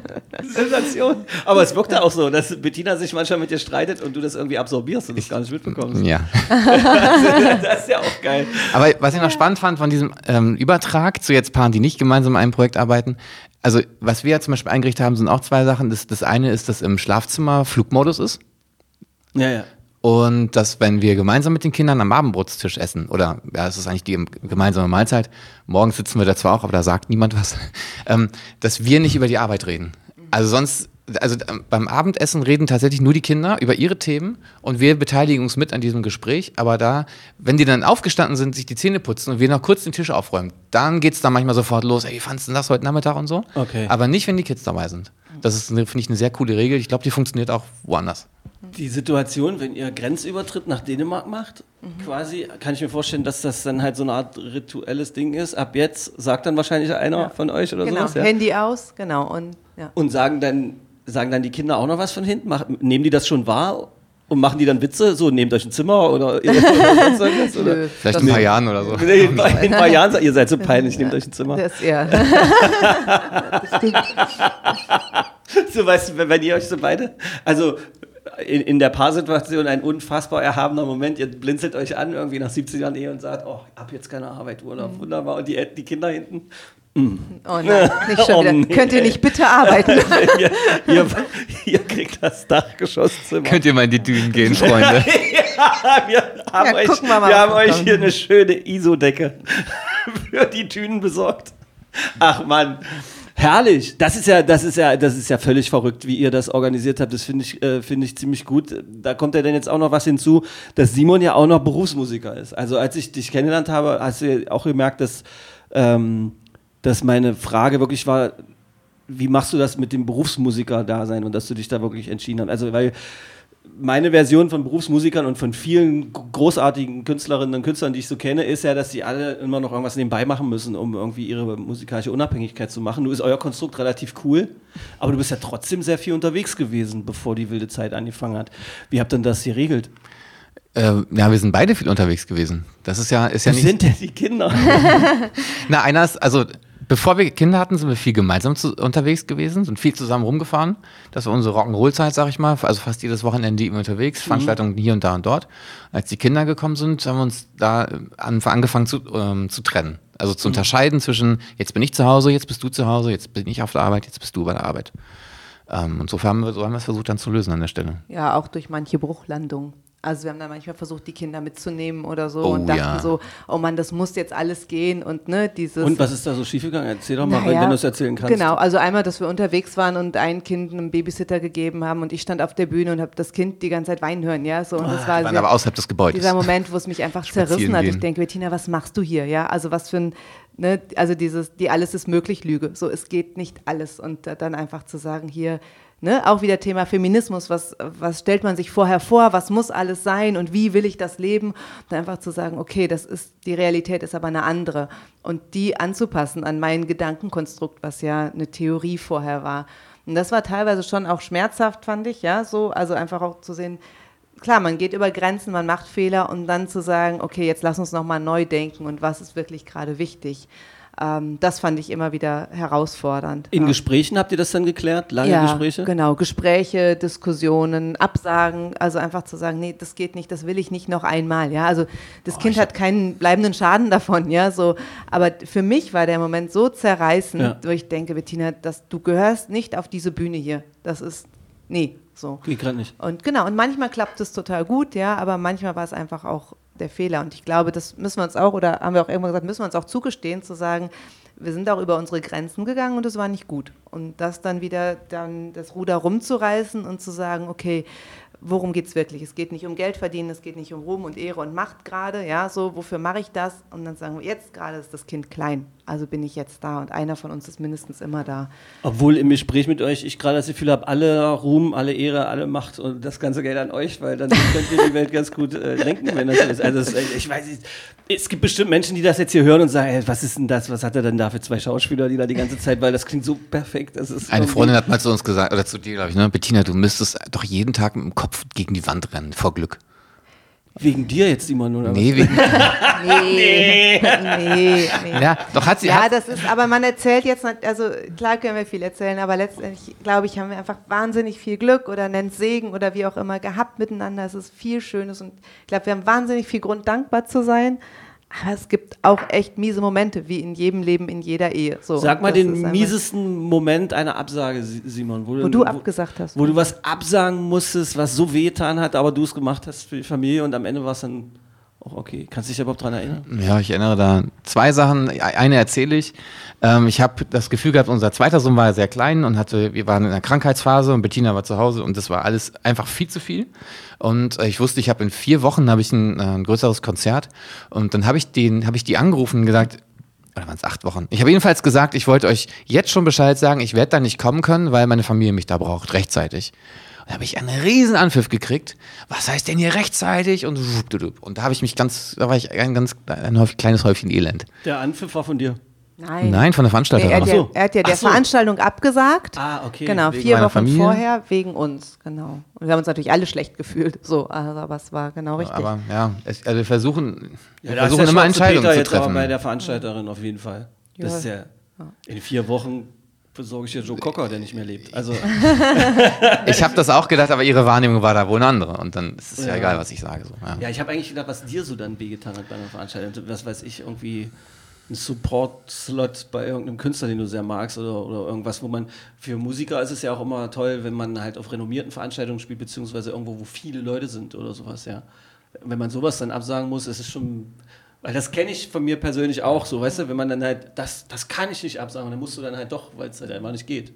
Ja, gab es schon auch, als mein Papa äh, im Sterben lag. Also da waren so Sachen, wo du schon viele Sachen abgesagt hast. Einfach. Ja, aber das sind natürlich Dinge, das ist die ja wiederum. trotzdem wehtun. Also Ja, ja, so- ja. ja aber so- da, ich glaube, da ist ein anderer Schmerz dann, der ist ein anderer. Lustig, ich hatte gerade ein sehr langes Gespräch äh, mit einem Bestatter auch, äh, wo wir darüber, äh, da hätten wir uns sonst wohin ergießen können. Ja, ja. Ich, und das ist der perfekte Moment, um abzubiegen. Du hast gerade gesagt, wir haben vielleicht Glück oder nennen es Segen. Das finde ich, das war, war, war großartig. Was glaubst du, oder was glaubt ihr, wie es um die Spiritualität, die Beziehung zur Kirche in, in unserer Stadt von mir aus auch bestellt ist und bei den jungen Menschen. Wenn ihr mit so vielen jungen Menschen arbeitet, müsst ihr ja eigentlich mitbekommen, dass sie sich für alles interessieren, aber nicht für die Herrschaften, die teilweise, es gibt, ich will nicht alle über einen Kamm scheren, aber man hat schon den Eindruck, dass da eine Institution unterwegs ist mit alten Sätzen und alten Geschichten und alten Handlungsweisen und die keinen Bock haben, aus ihrer Komfortzone rauszukommen. Ja.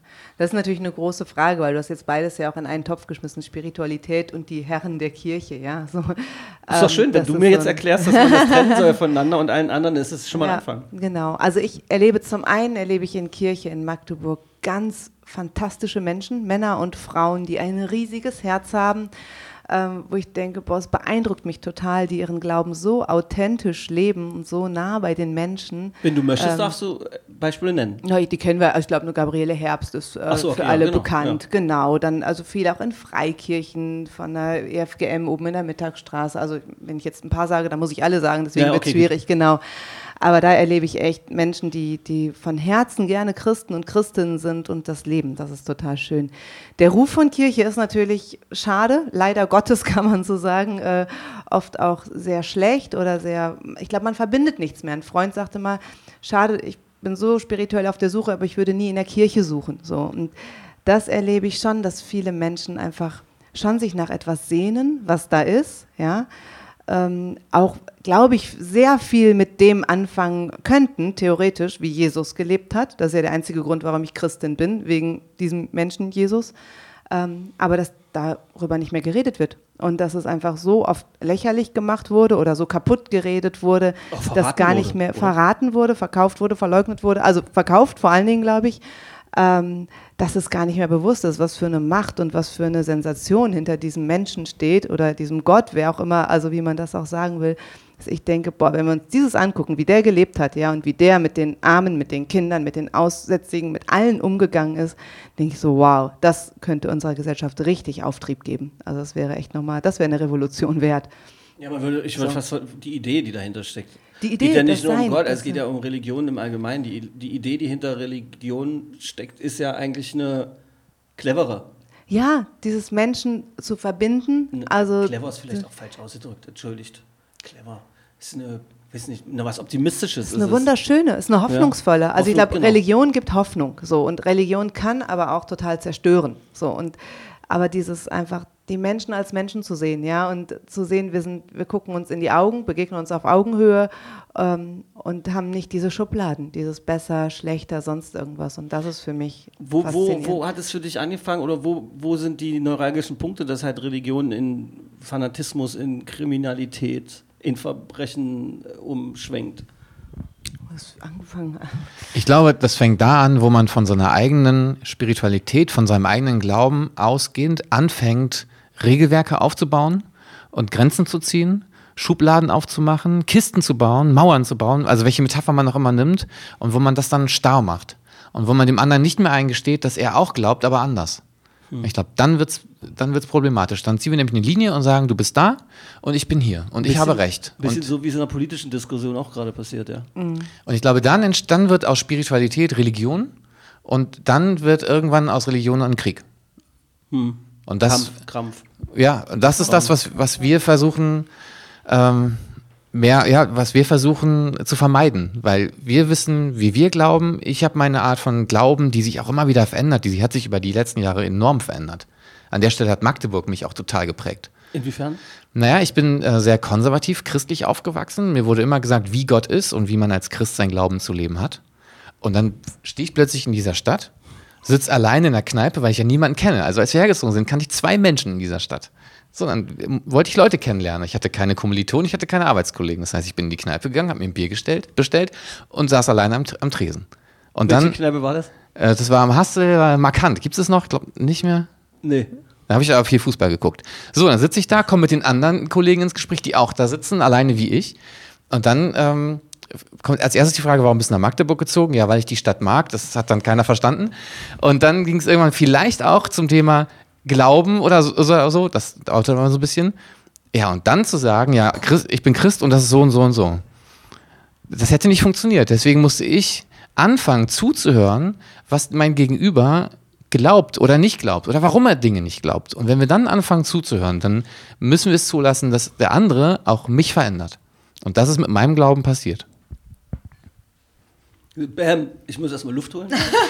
ähm, das ist völlig verrückt. Ich habe gerade die ganze Zeit den Gedanken im Kopf, wenn ich beim Stadtmarketing in Magdeburg arbeiten würde, dann würde ich einfach eure Geschichte in so eine, in so eine Serie packen und die, das ist völlig absurd, weil ich glaube, dass nicht wenige Menschen das hier hören und wirklich denken, was hat er sich denn, das ist doch ausgedacht von vorn bis hinten. Weil das so, das, das, das, das, wirkt so besonders und äh, auch so erstrebenswert und irgendwie so bewundernswert, was ihr hier ähm, erzählt, auch zu welchem Thema auch immer und auch immer in Bezug auf unsere Stadt, um die es ja auch geht im Magde-Podcast. Das ist völlig verrückt. Die Geschichte von dir, ich kannte nur zwei Leute, sitzen in der Kneipe und stellen mir ein Bier und wollte jemanden kennenlernen und dass du dann gleich in den Dialog dann auch getreten bist und bis hin zu solchen Themen auch gekommen ist irre.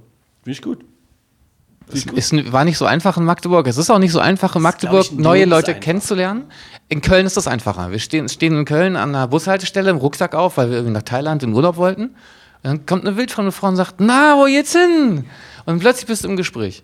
Obwohl, jetzt gebe ich dir recht. Also ich als Magdeburger würde mich da über, also ich wäre unangenehm berührt, glaube ich. Also ich hatte eine Zeit lang in Köln zu tun, äh, medienmäßig auch, äh, mit meinen Jungs damals auch und wir wirkten da schon ein bisschen wie die, wie die spröden Sonderlinge irgendwie immer zwischen diesen ganzen. Ich kann zum Beispiel dieses Faschingsbirnenzeug, ich ich Okay.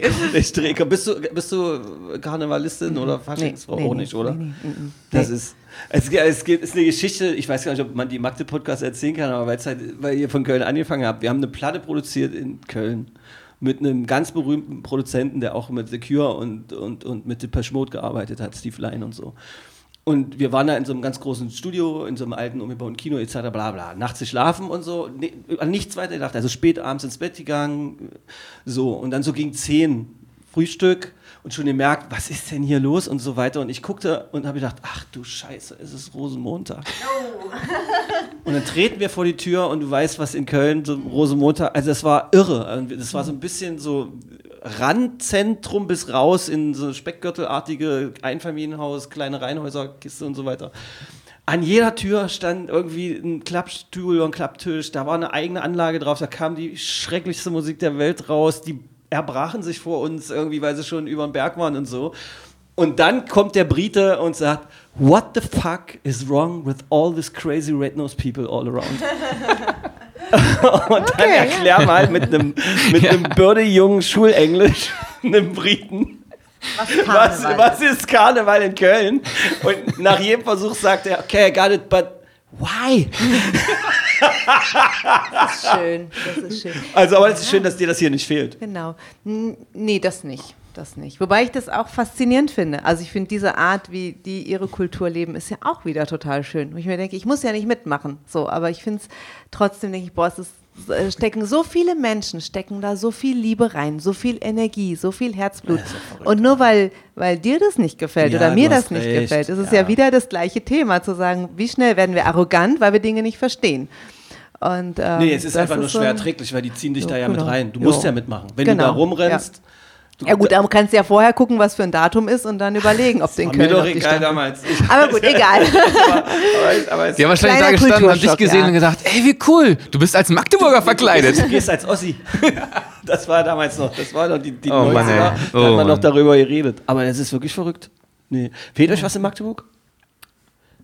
Was Es ist ziemlich also- blöd, das nach diesem Karnevalsding zu fragen. Nicht, dass ihr sagt, Karneval ist es Doch, also nicht. was ich, was ich wirklich mag, so aus meiner Heimat, ist dieses Mal in der Straßenbahn zu sitzen und kurz ins Gespräch zu kommen. Also dieses, Ja, dieses sich miteinander wahrnehmen und verbunden fühlen. Also ich habe so das Gefühl, da wo ich herkomme, man fühlt sich miteinander verbunden, einfach weil man als Mensch zur gleichen Zeit am gleichen Ort ist. So. Und das fehlt mir hier manchmal. Ich denke, man schafft es, nebeneinander beim Bäcker zu stehen, auf engstem Raum, aber irgendwie sich trotzdem nicht, man ist nicht verbunden automatisch so. Und ich denke mir so, du bist Mensch, ich bin Mensch. Irgendwie haben eine ganz große Gemeinsamkeit. Das ist hier, ja? wirklich so eine Art rheinische Natur, oder? Ja, und das ist so. voll, das, bin ich total. Und da, manchmal versuche ich dann so ins Gespräch, aber das, also ich will es nicht aufgeben und manchmal muss ich dann nach Hause wieder, um das so ein bisschen wieder zu inhalieren. Aber das ist was, was mir echt fehlt. Und ich denke, wir können doch, wir sind doch alle, eigentlich mögen wir uns doch. Das haben die Magdeburgerinnen und Magdeburger wirklich nur über den Sport, ulkigerweise. Mhm. Also wenn du am entferntesten Punkt der Welt bist und da ist einer in einem grün-roten Trikot und dann kommt noch einer in einem grün-roten Trikot oder noch krasser Ja. und intensiver ist es natürlich mit dem blau-weißen. Da sind die Mhm. stimmt, ja. vielleicht auf dem Jakobsweg, treffen sich zwei auf dem Jakobsweg und sagen, du bist niemals allein. Ich glaube, das kann passieren, das kann passieren. kann sein, also ja. übrigens, Ja. wer nicht weiß, was der Jakobsweg ist, ist eine sehr spirituelle Pilgerstrecke, wo du bist niemals alleine in der Regel nicht gegrölt wird. Aber gebetet. Glaubst du? Ja, du bist niemals alleine. Ha habt ihr sowas eigentlich schon was gemacht? Gebetet? Gepilgert? gepilgert? Gepilgert? Nee. Gebetet ist richtig geil bei Theologie. Auch, ja, gebet. Ich habe schon, schon gebetet. äh, nein, ich bin noch nicht gepilgert, aber ich habe schon gebetet. Kommt sowas für euch in Frage? Zu pilgern? Na, mit den drei Kindern natürlich erstmal nicht und mit Erstmal 150 nicht. Kids an der Ja. Backe pro Woche auch nicht. Auch irgendwann könnte ich mir schon vorstellen, aber das ist, also ich glaube, ich lebe schon Spiritualität viel in der Natur und draußen, das ist schon, da wäre Pilgern ja nah. Wo in aber es ist jetzt Kannst du nicht. machen? Ähm, Herrenkrug Richtung Lostau, da die Ecke. Das ist so mein Ort, wo ich super gerne bin. Wie machst du das? Inliner skaten und dann los. Mit oder ohne Musik? Hm? Ohne, Mit- ohne Musik. Ohne Musik. Weil ja. sonst ist ja schon wieder was anderes dabei. Genau, also Musik ist auch schön, wenn ich abschalten will, aber so für mich, um meine Gedanken frei laufen zu lassen, meine Gebete fließen zu lassen, dann brauche ich keine Musik. Bei dir, Simon? Also wenn Pilgern ist, ich bin zu Fuß sehr langsam unterwegs, schweige, mache mir meine Gedanken und richte meine Gedanken auch gen Himmel und spreche das eine oder andere Gebet. Dann mache ich das circa alle zwei Wochen am Mittellandkanal. Okay. Da bin ich der langsamste Radfahrer der Welt. Wenn du jemanden siehst auf dem Fahrrad, der fast umfällt, weil er so langsam ist, das bin ich. Und ähm, ich habe da manchmal Musik auf dem Ohr. Geil wäre, wenn es noch ein E-Bike wäre. Ich, bin so, ich bin schon. so langsam, ich, bin, ich fahre sogar mit dem E-Bike um. ich wurde, ich, manchmal bin ich bei meinen Eltern am Strand und meine Mutter hat ein E-Bike, das leihe ich mir dann sehr gerne aus. Ich mit dem Fahrrad, mit dem E-Bike meiner Mama auf dem Deich unterwegs. Und ist dir zu schnell, oder was? Überholt mich so eine, überholt mich eine Minimum 70-jährige Frau links, wupp, und ich so, naja, auch E-Bike sicher, ne? Und dann gucke ich, die hatte gar kein E-Bike. Okay, also du bist auf Mittellandkanal mit dem langsamen Genau, das ist, das ist meine, mein Pilgerweg. Ähm, dadurch denke ich viele Dinge, dadurch kaue ich viele Dinge. Da schreibe ich auch den einen oder anderen Song oder sortiere meine Gedanken. Und dann komme ich immer ein bisschen, naja, ein spirituelles Wort wäre jetzt geläutert oder gereinigt, wie auch immer. Da komme ich einfach entspannt äh, nach Hause. Und deswegen ähm, schickt Bettina mich auch manchmal weg und sagt, ich glaube, es wird Zeit, Ah, dass okay. du mal wieder, Ja, dass du mal wieder Fall. da bist. Die Handbewegung, die jetzt nur ich sehen konnte, weil das ist Ja, äh, geh mal, mach mal. die Simon abgewandte Seite die, äh, genau. hinterm Ellbogen. Das war jetzt äh, Also, sie sagt öfters zu mir, hau ab. Das heißt aber nicht, verlass mich für immer, Ja, sondern ja. kannst du bitte mal gehen, deine Tanks auf, auftanken, äh, damit wir hier gemeinsam wieder, damit du wieder voll da bist. verrückt. Schreit ihr euch an? Ich schreie, Simon nicht. Oder? Nee, Während du das gerade sagtest, habe ich, hab ich gerade ein kleines Gebet, das sei mir erlaubt, den Himmel gesendet. Bitte lasst mich schreie. niemals in der Nähe sein, wenn sie es macht, weil es sah, es sah intensiv aus. Ja, wir haben eine unterschiedliche Streitkulturen und die meine ist, ähm, dass ich äh, das nach, lange mit mir selbst ausmache und dann irgendwann mal auch formulieren kann. Bettinas Streitkultur, würde ich sagen, ist, es muss raus. Es, Bettina ist für mich wie ein Vulkan an dieser Stelle und dann macht das einmal Boom, Feuerkopf. und dann weißt du aber auch, danach kommt auch nichts gut. mehr. Dann ist gut. Ja. Das Das, ist- war unser ja. erster Streit. Also das- vielleicht, ne, wenn wir kurz, ähm, wir kommen Mach aus ruhig, sehr, du darfst das. Das ist so geil, wie sie dich anguckt und du, ah, mach wir kommen aus sehr Es muss unterschiedlichen nur raus. aus sehr unterschiedlichen Familien, so, also Ja. ganz von der Prägung her schon unterschiedlich. Und bei uns ist schon viel Temperament, also ne, so war laut. Köln und Kiel Äh, geht ja genau, kaum. Also so. das ist ja. Und ähm, bei euch war es eher ruhiger. Und ich weiß noch, dass bei uns war es immer so, Wut ist völlig in Ordnung, ja. Ähm, aber Trauer war ein Gefühl, damit kam meine Familie nicht so klar. Mhm. So habe ich jetzt mittlerweile auch durchdrungen, dass auch Trauer völlig in Ordnung ist. Aber mein Gefühl war immer, wütend darfst du sein, traurig nicht. Bei Simon komplett das Gegenteil, ja. Also traurig, alles, alles gut, alles immer traurig, aber Wut war halt nicht gut. So, und dann kannst du dir vorstellen, unser erster Streit. Ich wütend, er traurig. Und das Scheiße. seine, seine Trauer hat mich ja noch wütender gemacht, weil ich damit nicht umgehen konnte. Und meine Wut hat ihn natürlich noch trauriger gemacht. Und das, Wir also, wussten, damit, wir wussten überhaupt nicht, wir waren völlig, wir umgehen standen sollten. voneinander und waren total schockiert voneinander. Ich am Heulen, sie am Schreien. Ein, Erd, ein Erdmännchen von einer Löwin. So ein bisschen. Ja, das- so. Und das Genau. mal zu durchdringen und irgendwann später checkt man das so dann haben wir uns her- herzlich Na, wir haben auch. Beratung in Anspruch genommen. So, also Nee, wirklich, das wollte ich genau. gerade fragen. Ja, Habt ja, ihr ja. das selber durchdrungen oder habt ihr professionelle? Nee, wir sind dann so professionell. Also ich hatte Wirklich? eh eine Supervisorin in Okay. der Zeit und dann habe ich gesagt, ach komm doch mal mit, weil wir gedacht haben, ey, ist doch total cool, wenn es jemanden gibt, der sich mit solchen Sachen auskennt, ja? Ja. da auch hinzugehen. Und da haben wir ziemlich früh angefangen, auch als Paar Beratung in Anspruch zu nehmen, weil wir gesagt haben, das ist doch super. Wenn uns jemand helfen kann, auf die, uns auf die Schliche zu kommen, war total gut. Und dann sind manche Sachen sehr schnell auch sehr amüsant geworden, weil man merkt, ja klar, so sind wir einfach geprägt. Hast du schon mal ein Lied über Magdeburg geschrieben? Tatsächlich noch nicht. Hier und da gibt es mal so Zeilen, Mhm. ähm, die mir durch den Kopf kommen. Aber ähm, nee, ich, hab, ich hatte noch nie das Gefühl, dass ich die richtigen Worte habe. Und ich will mir auch nach 14 Jahren nicht anmaßen, zu sagen, das ist jetzt mein Lied über Magdeburg, das sind die Worte, die zu Magdeburg passen. Ich, Mhm. mein, mein Gefühl ist immer bisher gewesen, das, das, das darf ich nicht. Das muss eigentlich jemand machen, der geboren ist. Und ähm, also, wie gesagt, ein paar Zeilen vielleicht. Wer auch immer das Gefühl hatte gerade, das war jetzt aber ein krasser Wechsel. Das war Absicht. ähm, wie beschreibst du seine Musik, Bettina? Stell dir vor, du bist jetzt, äh, in Köln gab es ja viele Plattenmagazine und sowas früher, zur, als, als noch Platten verkauft wurden und so. Und Viva noch in Köln saß und was weiß ich nicht alles. Was, stell dir vor, du bist Redakteurin, was hättest du über seine Musik gesagt? Ehrlich? Ich glaube, das wäre so das erste Wort, das mir einfällt, ist total ehrlich, zu Herzen gehend. Und ich finde, Simon ähm, findet in seiner Musik Worte für das, was man manchmal nicht ausdrücken kann. Also so, dass ich denke, es, es passt, die, die Melodie und das, die, die Texte dazu drücken das aus, was ich gerade empfinde. So.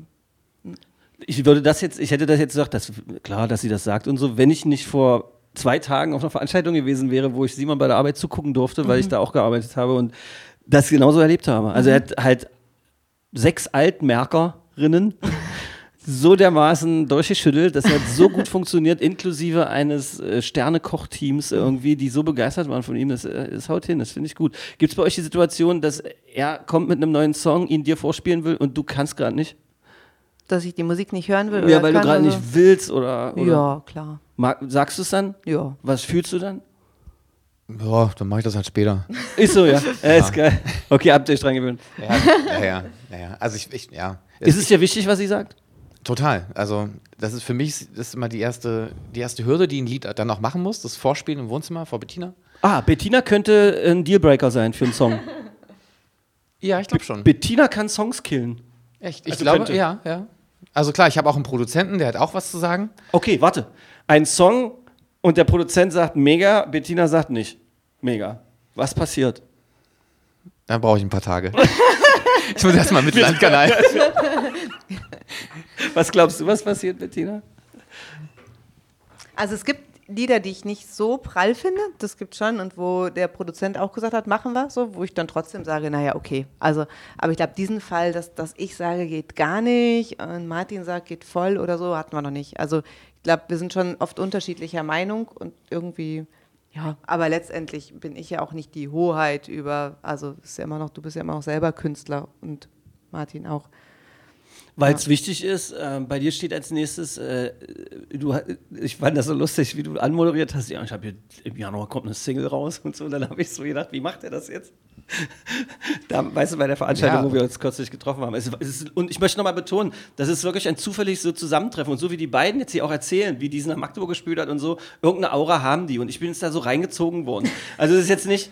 Sorry, habe- Mann. Nee, nee, es ist halt wirklich komplett verrückt. Es ist komplett verrückt, dass ich eigentlich vor sechs Wochen, acht Wochen kannte ich dich noch gar nicht oder so. Ich habe dich nur per E-Mail gefragt, ob du mal Lust Das hast, ist so- ein Käffchen es zu trinken. Das Ja. ist so verrückt und dann, dass ihr dann auch gleich dann jetzt hier mit landet und dass das halt so passiert. Das wollte ich an dieser Stelle nochmal betonen, irgendwie, weil mitunter hören Leute sehr kritisch zu und haben Angst, dass ich hier irgendwie nur Kumpels oder sowas einlade. Nein, an dieser Stelle ausdrücklich, jeder, der über diese Stadt was zu erzählen hat. Es ist komplett egal, welches Thema. Es kann eine ganz kleine Geschichte sein, es kann eine ganz große Geschichte sein, es kann eine vermeintlich sehr polarisierende Geschichte sein. Ich spreche mit euch allen, bewerbt euch ruhig und kommt hier so rein. So, zurück zu deiner Single. Wann kommt die? Ähm, das, das Datum ist noch nicht ganz raus. Äh, Mitte bis Ende Januar kommt Okay. das Lied Verliebt in dich. Dann werden wir ähm, April, Mai, wenn die Bäume wieder blühen, ähm, einen Song raushauen, der heißt Freihändig fahren. Und im Sommer soll es dann ein Album geben nächstes Jahr. Okay. Immer nur erstmal auf das nächste legen. Wolltest du nicht jetzt irgendwann auch ein Video drehen? Ja, es ist am Sonntag. Ach so. Genau. Das ist das von Verliebt in dich. Das machen wir jetzt schon fertig. Spielst du da mit, Bettina? Nein, Wenn er dich fragen würde? ungerne. Okay. Hat er schon mal gefragt? Für ein Musikvideo? Nee. Nee, aber ich finde, das ähm, möchte ich auch nicht. Weil Das ist ein bisschen komisch, ja. Ja, und die Lieder sind eh so persönlich, dass manche sich vielleicht denken, oh, hat, könnte ja was mit mir zu tun haben. Und dann denke ich, oh nee, das will ich eigentlich. Also, nö. nö Also. Simon Becker, einfach nur rumgegoogelt, gibt den Namen ein, kommt sofort rein. Ich kann es wirklich nur empfehlen, ein, äh, also wahnsinnig guter Typ auf der Bühne. Ähm, selbst wenn man auf die Musik nicht steht, würde ich prophezeien, ist man trotzdem erstmal gefangen genommen von, äh, von dem, was der Mann da macht. Also das ist wirklich echt irre. So, mal davon abgesehen, dass ich auf diese Musik stehe, wirklich. Also nicht, dass jetzt der Eindruck ein, an, dass ich hier ich den, den Rammstein-Typen mimen möchte, der dich nur so irgendwie nett findet. Nee, Alles nee. gut. Das ist schon gute Popmusik mit guten Geschichten und einem wirklich guten Typen. So, das haben wir jetzt auf jeden Fall rausgedroppt. Jetzt müssen wir noch gucken, Villa wertvoll. Wer kann euch unterstützen? Was braucht ihr gerade? Was könntet ihr jetzt ähm, den Magdeburgerinnen und Magdeburgern, die jetzt hier zuhören, noch sagen? Also, was wir immer brauchen, sind ähm, Leute, die uns unterstützen ähm, als Ehrenamtler. Was Menschen- macht, was macht man dann genau. da? Das kommt drauf an, was man gerne machen möchte. Also wir brauchen immer wieder Leute, die im pädagogischen Programm mitarbeiten. Wir brauchen aber auch jetzt gerade, wo wir nochmal die Räume erweitert haben, wieder Menschen, die sagen, ich schwinge den Pinsel, ich streiche mit, ich bin bereit, mal Kuchen zu backen, wenn äh, 50 Leute renovieren oder so. Genau. Und wir brauchen natürlich ganz viel Geld. Also wenn jemand zu viel Geld hat, kann er sich gerne an uns wenden. Wir haben einen Förderverein. Magdeburg und ist voll mit genau, Menschen, also viel Geld genau. Und die können sich alle gerne bei uns melden. Okay. Nee, also du hast ja gefragt und Nee, ähm, du hast das komplett ist recht, ja, einfach, genau, also letztendlich brauchen wir alles an Unterstützung, weil das haben wir jetzt, glaube ich, die letzten Jahre gemerkt, alleine geht es gar nicht so. Und dass die Villa wertvoll so ist, wie sie ist, liegt ja nicht nur an uns, sondern es liegt daran, dass einfach viele Menschen, auch jetzt 40 Ehrenamtler, sagen, wir machen da mit und wir tragen das gemeinsam. Und das kann nur ein gemeinsames Projekt werden. Unterstützt euch die Stadt genug aus eurer Sicht? Ich würde sagen, ja. Oder? Was denkst du? Das war lustig. Du sagst es spontan ja. Bettina hat gerade so mit Mundwinkeln hin und her gezuckt, dass ich Na, nicht wusste, was jetzt kommt. also Hast du sie gerade gerettet? Hast du es gewusst, dass das so kommt? Oder? Ich hätte kurz nachgedacht. Also es ist ja tatsächlich so, dass wenn man kommunale Anträge stellt, wir beschäftigen uns ja jetzt auch seit drei Jahren mit dem Thema, dass es ein, dass es ein sehr hoher Aufwand ist. Ja. Und, im, und ähm, was auch Abrechnungen und alles Mögliche angeht, das ist schon echt enorm. Und ähm, auch der Zeitaufwand, der dabei drauf geht. Und deswegen packen wir manche Sachen nicht unbedingt an, solange wir es nicht müssen, weil jeder Mensch, der uns Geld spendet, das sehr viel einfacher für uns zu handhaben ist und sehr viel direkter auch Über eine normale beim- Spendenquittung beim, Ki- genau, so beim. Kind auch landet am Ende. Ähm, da haben wir nicht viel Aufwand. Ähm, wir haben viele Leute, hat Bettina schon gesagt, die dann sagen, hier, das ist für eure Arbeit. Ich weiß, ihr macht gute Sachen, setzt es ein, wo ihr es am besten braucht. Ähm, und solange wir so viele Leute ähm, haben, die große und kleine Summen spenden, ähm, sagen wir, dann nutzen wir die Zeit lieber, ähm, um sie für die Kids zu investieren, anstatt um noch mehr kommunale oder staatliche Anträge zu schreiben. Das versuchen wir immer so ein bisschen abzuwägen im, im Antragsprozedere. Das ist klug. Nun kann ich ja an dieser Stelle, ich bin ja berufen worden in diesen, in diesen Kulturbeirat des Stimmt, Kulturausschusses. Magdeburg. Und ähm, das hat, war er- erstmal eine Ehre, äh, abzüglich der ein oder anderen blöden Bemerkung von irgendwelchen Leuten, die dann immer blöde Bemerkungen machen müssen. Irgendwie ist das irgendwie toll gewesen.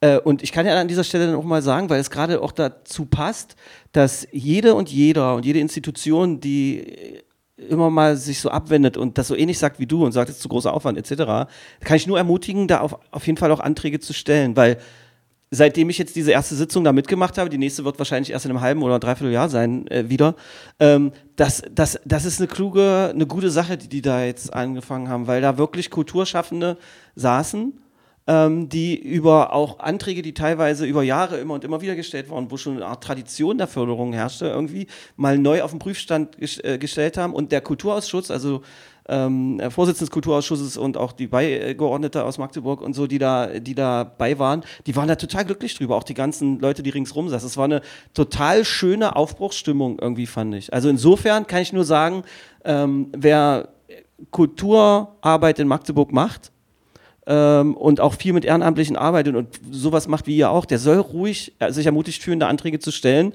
Da sitzen Leute, die wirklich mit bestem Wissen und Gewissen versuchen, das zu bearbeiten und darüber auch zu befinden. Das wird nicht einfach so durchgewunken. Weiß ich aus der Erfahrung jetzt, die ich da gemacht habe. Das würde ich an der Stelle nämlich mal sagen. Ich bin, äh, ich cool. habe das jetzt mal genutzt, so als Räuberleiter, was du da gemacht hast. Aber das war mir wichtig gerade, weil, ähm, weil so ein Vorbehalt da kann ich verstehen irgendwie. Und ich habe ja gesehen, wie so ein Antrag aussehen muss und so. Aber trotzdem ist da, da ist mehr drin, auch für die Stadt, als man manchmal denkt. Da ist mehr, äh, da ist mehr drin, auch an Förderung und so. Und auf einmal wird man für eine Sache unterstützt. Und Ich meine, alles, was ihr da macht, ich meine, wer viel Geld hat, wer, wer wäre es denn? Was hätte er denn für ein Herz, wenn er euch nicht zumindest irgendwie eine kleine Unterstützung zukommen lassen wollen würde? An dieser Stelle. Aber Du wolltest noch was sagen, Bettina?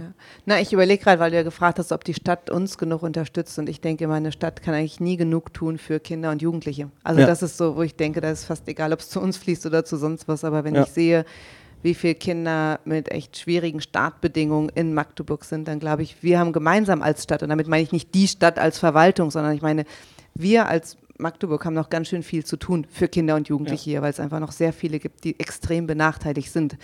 Und das äh, betrifft aber nicht nur Verwaltung, sondern das betrifft uns alle. So, da denke ich, da gibt es noch einiges zu tun. Ein gesamtgesellschaftliches Problem, runtergebrochen auch auf unsere Stadt. Und ich finde, es ist ein wunderbares Schlusswort, äh, was ich äh, dreimal rot unterstreiche und noch sechs Ausrufezeichen hintersetze. Ähm, wir hatten ja auch schon diverse Projekte auch mit dem Kinderrettungsschirm und äh, was hier auch im, in einem der, ich glaube, es war der zweite oder dritte Podcast, vielleicht mal klicken, das war der Meister Zurek, der hier zu Gast war. Gibt so viele schöne Institutionen und auch äh, äh, unterstützenswerte Initiativen in Magdeburg. Augen aufhaben, einfach auch ein bisschen gucken, was ist mit der Nebenfrau, mit dem Nebenmann bei mir äh, in Ordnung oder eben auch nicht in Ordnung und dann einfach zupacken. Ich habe das unfassbar genossen, mit euch zu sprechen. Ich, Wir auch. Ich kann, ich kann wirklich nur hoffen, dass äh, ansatzweise ein bisschen was von dem Spirit äh, jetzt hier auf dem digitalen Thronträger gelandet ist und sich überträgt an die Zuhörerschaft. Ähm, danke, Feedback ist natürlich wieder gern äh, erwünscht. Ähm, wie gesagt, die Einladung gilt für jeden, der was zu unserer Stadt äh, zu erzählen hat. Das kann, muss nicht immer, ich habe den Eindruck, dass das jetzt hier so organisiert, Friede, Freude, ich sag's glaube ich zum dritten Mal, aber ich, wie gesagt, es ist kompletter Zufall und ich bin so dankbar für diese sechs Zufälle, die uns hier miteinander zusammengespielt haben. Und es ist so absurd, dass hier drinnen die Sonne scheint, 35 Grad sind und wir gefühlt in Badelatschen am Strand sitzen und da draußen die Welt untergeht, während wir das aufzeichnen und es einfach nur no November ist. Es ist äh, toll. Dankeschön, Bettina, danke Simon von der Villa Wertvoll und allem, was da noch dazugehört, alle Initiativen, Musik und Theatergruppe und was auch immer. Danke, dass ihr hier gewesen seid. Ansonsten bis zum nächsten Mal Magde-Podcast. Äh, das Magdeburger Kind Stefan mich nur sagt. Tschüssi. Tschüssi, danke Ciao. schön. Magde-Podcast. Wattefeuille von den Dächerpfeifen. Ein Podcast der MDCC.